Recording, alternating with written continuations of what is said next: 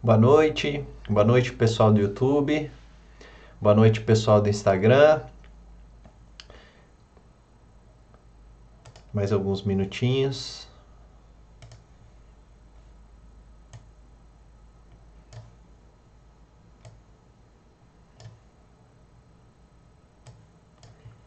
Carla, boa noite, Carla. Mais alguns segundos aí. Pessoal aí entrando.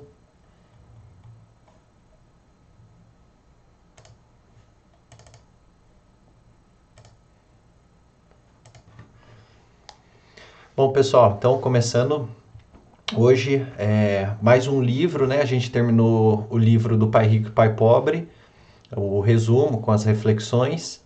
Agora, então, começando outro livro do Gustavo Cerbasi, o livro A Riqueza da Vida Simples. É um livro bem fácil de ler, é, em uma sentada dá para ler uns três, quatro capítulos. É, eu comecei a ler o livro, já vou fazer esses resumos. E hoje eu vou fazer o primeiro capítulo do livro, que é o que é preciso para prosperar. Nesse capítulo ele faz um, um diagnóstico, né, é, da, dos problemas enfrentados pelas pessoas. Então, esse vai ser o primeiro programa da série de resumos e discussões desse livro. E aí, é, só lembrando que a gente fez esse, os resumos do Pai Rico, Pai Pobre, agora a gente vai começar o da a riqueza da vida simples. Até foi interessante esse tema porque no vídeo que eu fiz das reflexões da quarentena, eu falei sobre minimalismo, que é um tema que o Gustavo Cerbasi defende muito. E aí, assim, deu bastante repercussão, bastante gente compartilhou o vídeo. E eu acho que esse livro tem tudo a ver, de de que a ideia ter uma de que a ideia da riqueza é ter uma vida simples. E o Gustavo Cerbasi ele defende bastante isso. Então acho que vai ser bem legal aí o livro, tá? As reflexões.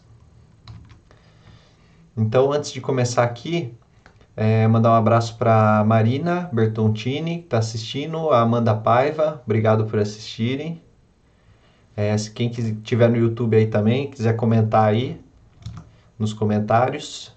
Bom, então, no primeiro, na primeira frase aqui que eu selecionei, é, o autor, ele, na verdade, ele, antes de começar o livro, ele faz uma introdução, né? E aí ele fala as motivações que ele teve para escrever o livro. Então ele fala o seguinte, ó, nas próximas, pra, nas, nas próximas páginas, provo que a independência financeira é viável mesmo que sua renda seja baixa, que viver bem é possível mesmo que você more em uma comunidade desassistida pelo Estado, que você pode aumentar o seu conforto e sua qualidade de vida, mesmo quando abre mão de sofisticação e status, ou que pode manter seu status mesmo quando abre mão de grande parte dos seus gastos. Bom, então, é, nessa primeira parte aí, né, é, o que, que o autor quer trazer, né? Que, qual que é o objetivo dele com esse livro? Ele que já tinha, ele até fala na introdução, né, que ele achava que ele já tinha escrito tudo que era possível, né, todos os tipos de livro, mas ele quer provar que enriquecer é uma, uma questão de escolha. E aí isso quer dizer que enriquecer independe das suas limitações de opções, porque o autor acredita que enriquecer de, depende muito mais de você fazer escolhas acertadas. É muito mais uma questão de escolhas. Então, se você diz que não investe que, porque não tem dinheiro, por exemplo, o autor tenta provar nesse livro que é possível, independente da sua condição financeira, que a gente vai ver, inclusive, nesse primeiro capítulo, mais para frente, né? Mas ele dá exemplos de problemas de gente, tanto de gente é, mais pobre, quanto da classe média, quanto de pessoas ricas. Bom, então, é, mais, um, mais uma frase aqui que ele coloca no, na introdução.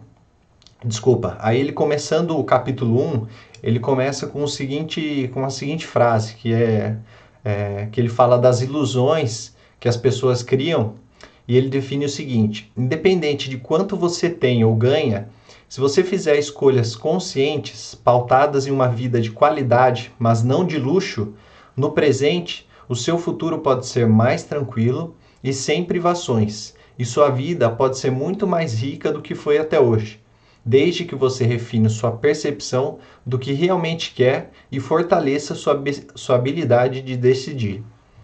Então, o que, que o, o autor quer dizer aqui?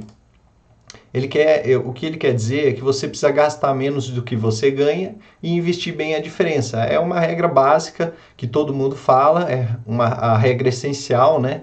É simples, bem conhecida, só que a maioria das pessoas se esconde atrás de fortes argumentos, né, de desculpas para não colocar em prática. E é isso que o autor fala aqui. E um desses argumentos que as pessoas se escondem é não saber investir. Só que aí o autor fala, né? Investir é comprar algo e depois revender ou resgatar num preço maior do que foi pago na compra. E aí existem várias formas de investir. É, pode ser, por exemplo, em ações, fundos, tesouro direto, que é o que a gente mais conhece aí de investimentos, mas ele fala também que, por exemplo, um feirante, um comerciante, um agricultor, essas pessoas que elas assumem risco ao investir em algo que elas não têm a certeza é, se vai vender ou quando vai vender, né, quando isso vai retornar, para ele isso também é investir. Então, o, o que ele diz né, é o seguinte: investir não é o problema. E não saber investir é apenas um sinal de que falta você desenvolver uma habilidade ou adquirir um conjunto de conhecimentos. Então, olha que interessante, né? Ele já começa falando que a regra é, é básica, é, é, simples, né? De você gastar menos do que ganha e investir esse dinheiro, mas que as pessoas se escondem e, e que o conceito de investir é muito mais amplo do que as pessoas acreditam, né? Que tem muito mais chance das pessoas investirem, tá? Bom, continuando. É, mandar mais um abraço aqui, o pessoal que está entrando. A Naira Bruno, o Eric Cunha, a F. Silva, é, a Má Bertontini falou: difícil é gastar pouco.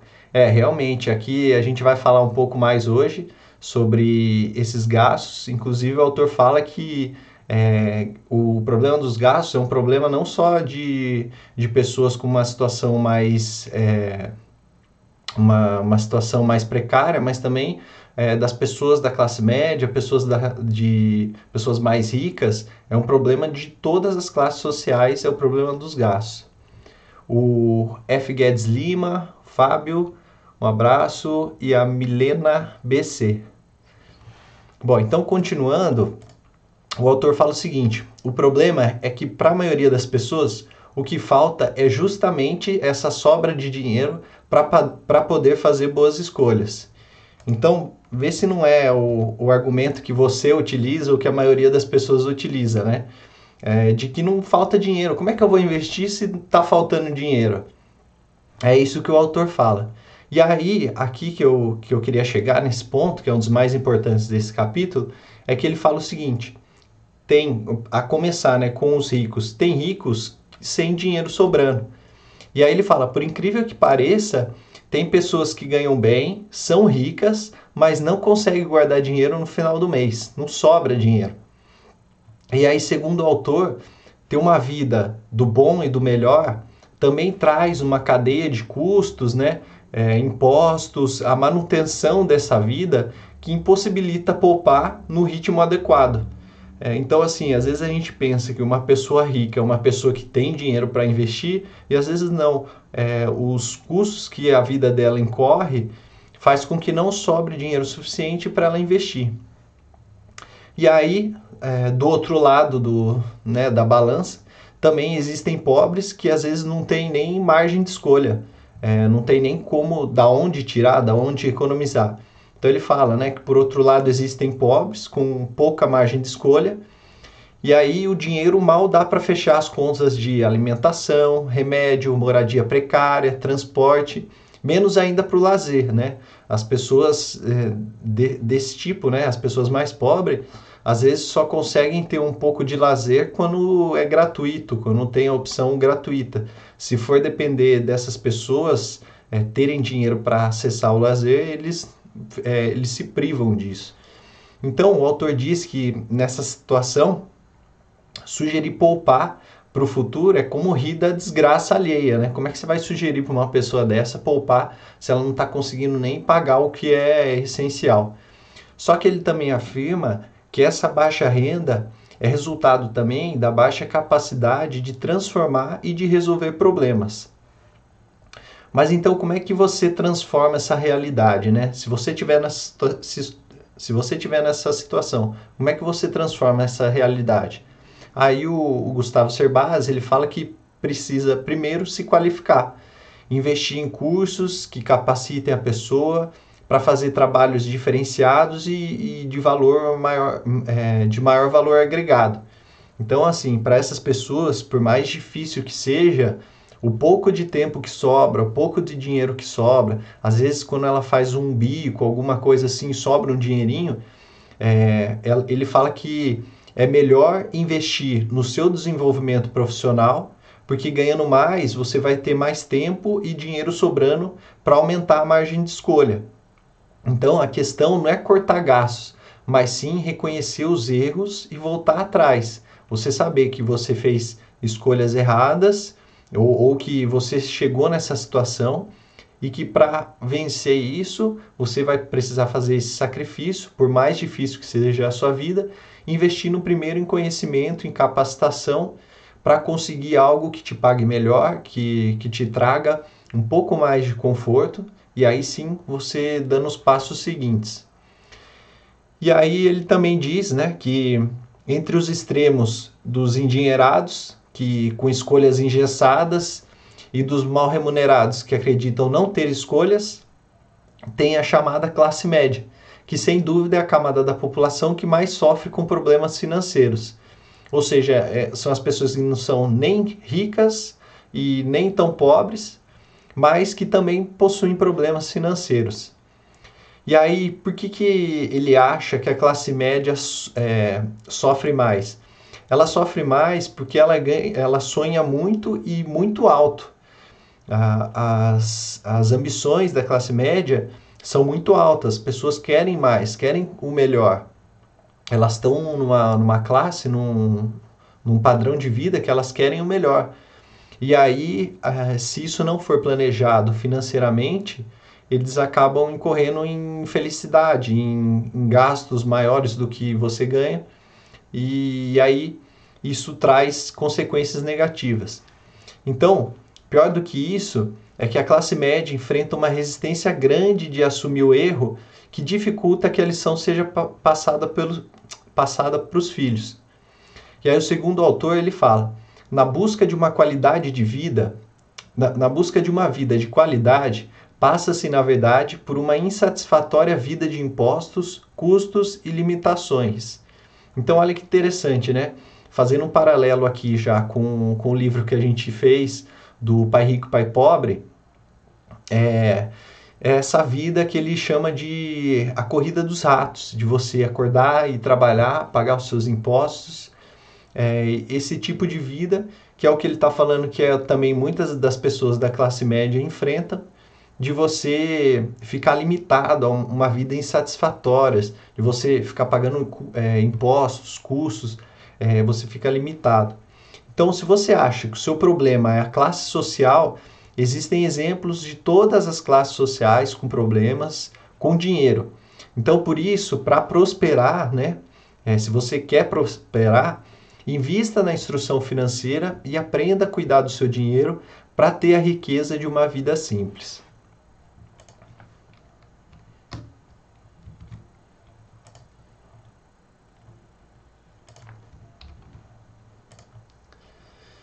Bom, então continuando, é, a próxima frase que eu selecionei é o seguinte: independentemente de quanto recebemos pelo nosso trabalho ou de nossos investimentos, o que determina a nossa saúde financeira são os nossos gastos. Em outras palavras, não é a nossa renda, mas sim o nosso consumo que determina se teremos ou não dificuldades financeiras, se somos ricos ou não. Então, olha que interessante, né?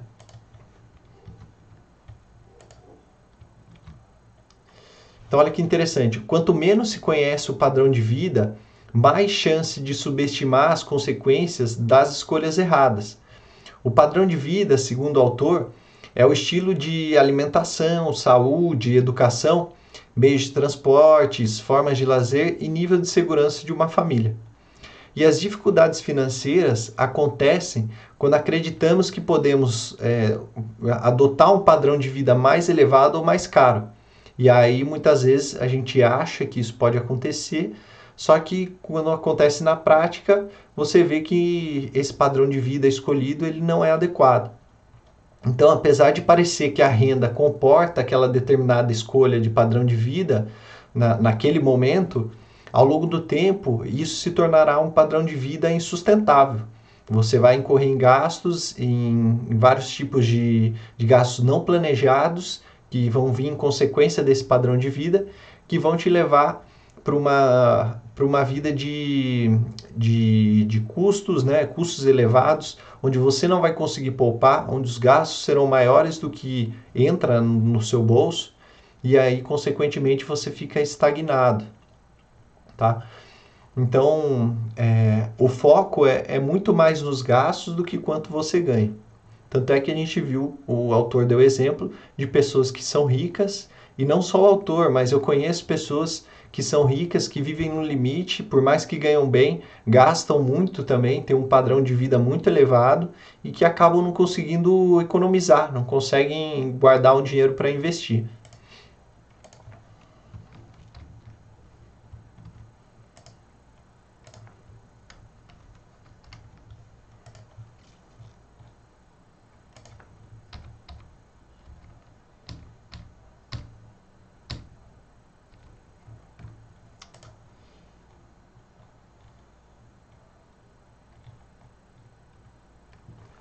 Então continuando, em geral, é, os consultores e educadores financeiros propõem que o fortalecimento seja alcançado com base em dois pilares: economizar e investir.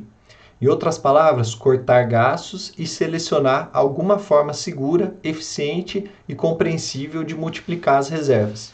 Então, assim, é, essa é a, a, a solução tradicional que ele chama, né?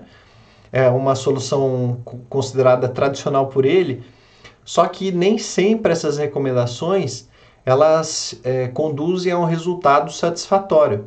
Tem muita gente que tem dificuldade em economizar. E aí, essa dificuldade de economizar significa reconhecer os erros e se desfazer de um conforto já conquistado, ou ao menos teoricamente conquistado. Mas isso é difícil e muitas vezes um processo doloroso. Por exemplo, imagine que você comprou um carro do ano com muito esforço, é, financiado tal, mas aí as contas não fecham. Você é, você analisa as contas, você vê que o carro tem um consumo muito elevado de combustível, aí você tinha achado que ia encaixar, mas de repente o carro começa a, a precisar de revisão, e aí para garantir né, a, para você manter a garantia do carro, você tem que fazer a revisão na concessionária, que é um gasto muito maior do que se você fizesse em outro local, em outra mecânica. E aí você acaba tendo um monte de dor de cabeça. E aí qual que seria a consequência, né, pelo autor? Você perceber que isso foi uma escolha errada de ter comprado esse carro, de ter comprado um carro que não se adequava ao seu padrão de vida, né, com os gastos muito maiores e aí, qual seria o. A, depois de você reconhecer esse erro, a solução seria se desfazer do carro do ano para com, comprar um carro de menor valor, que fosse mais econômico, que tivesse uma manutenção mais econômica, um seguro mais econômico. Só que isso parece ser um passo para trás na vida. Imagine você que comprou um carro do ano, de repente ter que vender para comprar um outro de menor valor ou um ano, é, um carro mais velho, né? Então é essa dificuldade de reconhecer o erro e se desfazer dessas coisas que dificultam as opções de economia.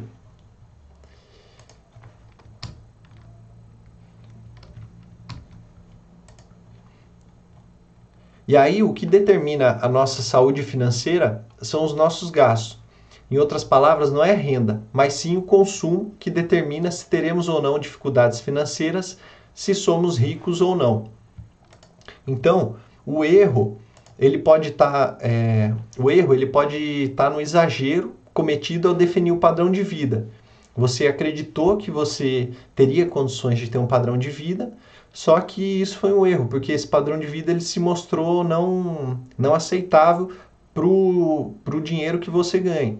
Então o autor ele diz que as pessoas priorizam em cortar coisas mais fáceis, é, coisas do padrão de vida, por exemplo, passeios, cuidados pessoais, gastos com pequenos rituais diários. Tem aquele velho exemplo, né, que as pessoas falam: é, se você deixar de tomar um cafezinho por dia no final do mês, você vai ter economizado 30 reais. Pô, mas de repente o cafezinho é o que te faz, o que te motiva a manter trabalhando, te manter produtivo durante o resto do dia. Como é que você vai cortar isso? Então, assim, existem vários exemplos de cortes de custo, né? Mas o que o autor quer dizer é que o, tempo vai mostrar que isso é uma prática insustentável. Você não vai conseguir ficar fazendo esses pequenos cortes por um longo período de tempo. Porque chega um momento que a pessoa passa mais tempo pesquisando, controlando o seu padrão de vida, que aí muitos abandonam o barco. Então, na verdade, o autor ele diz que você se dá conta que esses milhares, essas milhares de pequenas economias são milhares de ataques a alegrias e principalmente a, a uma parte do que compõe a sua felicidade. Então o cérebro, o cérebro nosso passa a entender que estar tá endividado, estar endividado e, e feliz é melhor do que endinheirado e entediado. E aí você acaba mantendo esse padrão de vida de dívidas é, de um padrão de vida acima do, do necessário. Então o autor fala, todo esforço para economizar ele é válido. Só que esse método tradicional de você cortar esses, essas pequenas coisas que te fazem feliz é ineficaz e insustentável a longo prazo.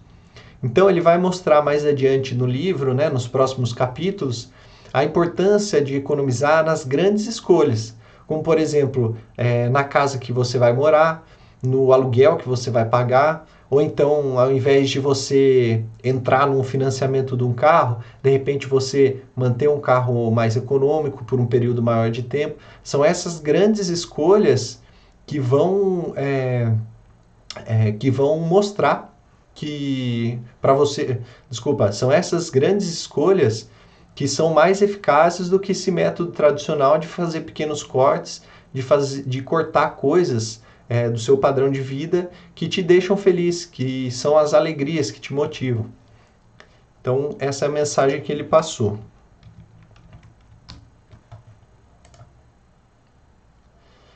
E aí, selecionando aqui mais uma, uma frase, antes disso, a Bárbara Michelini entrou, um abraço, obrigado aí, Bárbara. A Nova Tainá também entrou, muito obrigado. Então, continuando, ó, se você quer investir, precisa estudar ou precisa pesquisar para entender como multiplicar suas reservas. Além disso, tem que fazer isso por meio de produtos ou estratégias que sejam compreensíveis. Então, peraí, o que ele quer dizer com isso, né? Bom, o autor ele está falando que as suas escolhas de investimento precisam ser, precisam ser eficientes então, quem acompanhou também os resumos do Pai Rico Pai Pobre, a primeira coisa que ele fala lá é você investir em instrução financeira. Você precisa saber como lidar com o dinheiro. E aí o autor ele fala também que suas escolhas de investimento, elas precisam ser eficientes, sem roubar desnecessariamente seu tempo, nem impor riscos que possam destruir a estratégia no futuro. Então o que, que acontece? Não falta armadilhas para as pessoas é, em investimentos. Desde promessa de dinheiro fácil até garantias de retorno alto em um curto espaço de tempo. É só você entrar na internet e procurar. Vai ter um monte de, de gente oferecendo isso. É, tudo, que vem tudo que vem fácil vai fácil. Então fuja disso. Mas lembre-se que a totalidade delas tem como alvo dois tipos de pessoa: ou os ignorantes ou os gananciosos. Então, por isso que você tem que ter uma instrução financeira. Assim como o pai, o, no livro do Pai Rico, Pai Pobre, o Gustavo Cerbasi também fala disso, a importância da instrução financeira. É importante ter isso e é preciso ter interesse, é preciso se dedicar, estudar, se envolver, montar uma estratégia e seguir isso com paciência, né? Então veja que interessante esse alinhamento que tem entre os dois livros, né? São coisas que os dois estão falando porque faz sentido para os dois. E não é que só faz sentido, mas também isso é, dá resultado na vida prática. Então, essa é exatamente uma das lições do livro do Pai Rico. Se você perdeu, você pode conferir no, no canal no YouTube, tem lá todos os capítulos, todos os resumos. Você pode ver também é, depois de acompanhar esses resumos, tá? Bom, continuando, o, o autor fala né, que nem todos querem ou conseguem poupar num ritmo adequado. Só que ainda assim é possível garantir a independência financeira fundada em sete pilares. Então ele fala o seguinte: quais são esses sete pilares? Primeiro, não há futuro rico se o seu presente for pobre. Consuma qualidade de vida. Segundo, não tenha pressa de se aposentar. Terceiro, cuide da sua saúde e de seu bem-estar para se manter produtivo por mais tempo. Quarto, planeje sua carreira para que ela se desenvolva de forma a se tornar cada vez mais prazerosa. Quinto, não poupe muito, mas invista bem, menor quantidade e maior qualidade. Sexto, adote um novo padrão de educação, com três níveis de evolução: para o trabalho, para empreender e para investir. E o sétimo, prepare-se para empreender após deixar de ser empregado.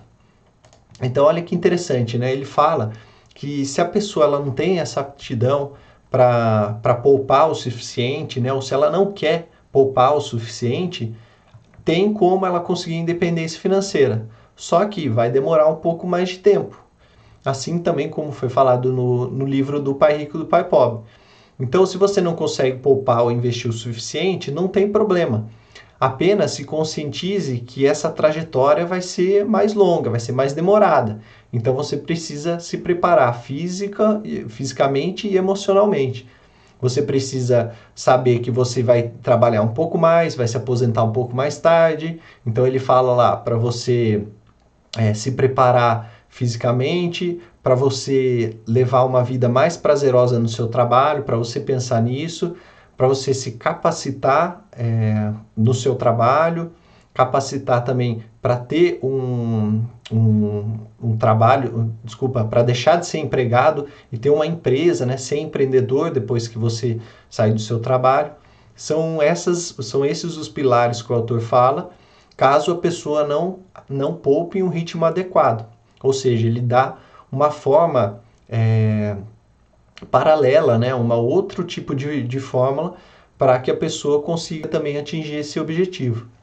Então, o processo ele é mais comportamental e motivacional do que lógico-racional. É muito mais da cabeça das pessoas, muito mais do comportamento. E o autor ele diz que esse processo estimula aqueles que erraram ao fazer escolhas passadas a reconhecer esses desacertos né, e aceitar dar um passo para trás ou seja, um caminho alternativo, prazeroso e viável. Não precisa fazer tanto sacrifício, desde que você reconheça que vai demorar mais tempo. Você vai levar mais tempo para atingir a independência financeira. Tá? É, aqui no YouTube também tem um comentário, a Regina está acompanhando. Obrigado, Regina. Continuando aqui depois dos sete pilares. Seguinte, a premissa inicial para um planejamento financeiro é que você precisa equilibrar sua vida presente e encontrar alguma forma de prover suas necessidades no futuro. Para resolver isso, tem dois caminhos. Primeiro, acumular recursos que permitam gerar renda que você precisa, e segundo, diminuir a necessidade de renda futura. Então, qual que é qual que é a reflexão aqui? De qualquer jeito, de qualquer forma, você vai precisar investir. Se você quer diminuir a sua necessidade de renda futura, precisa criar uma forma de autossuficiência, uma forma de você se manter no futuro. Aí no livro do Pai Rico, Pai Pobre, que a gente já fez o resumo aqui, o autor define isso como acumular ativos, ou seja, coisas que tragam dinheiro para o seu bolso. Então pode ser desde ações, fundos de, de investimento, títulos do Tesouro Direto, ou até empresas, é, imóveis que você possa alugar e te tragam dinheiro. São esses tipos de ativos. São esse tipo de coisa que vai te trazer autossuficiência. E aí uma forma de se blindar contra esses fracassos, né, de, de gastar mais tal, é investir em conhecimento.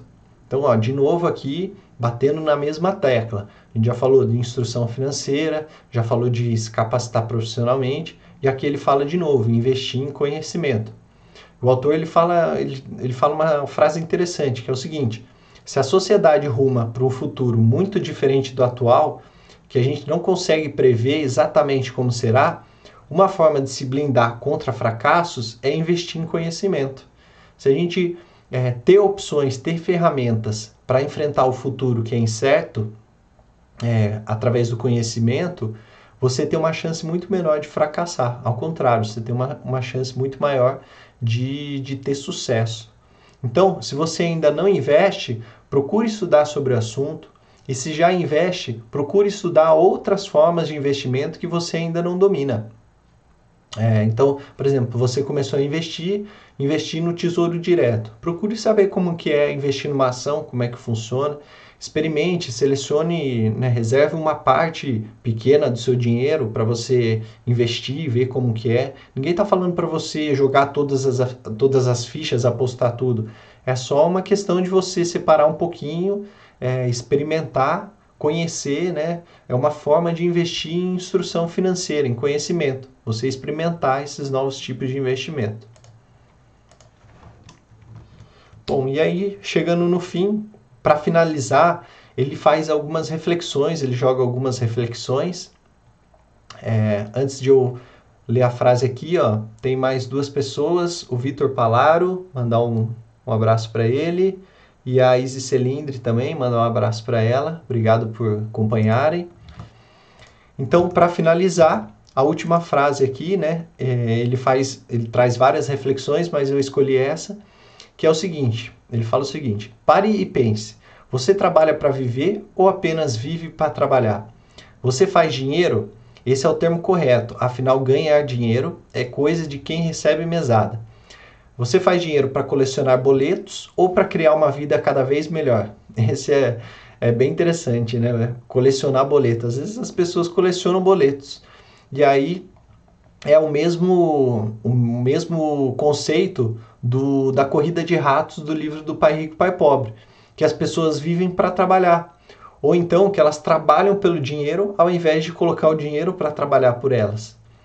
E aí, para finalizar, é, o autor ele fecha o capítulo dizendo que você deve viver com qualidade no presente e criar estratégias para construir um futuro seguro, de forma leve e inspirada, e não imposta e sofrida.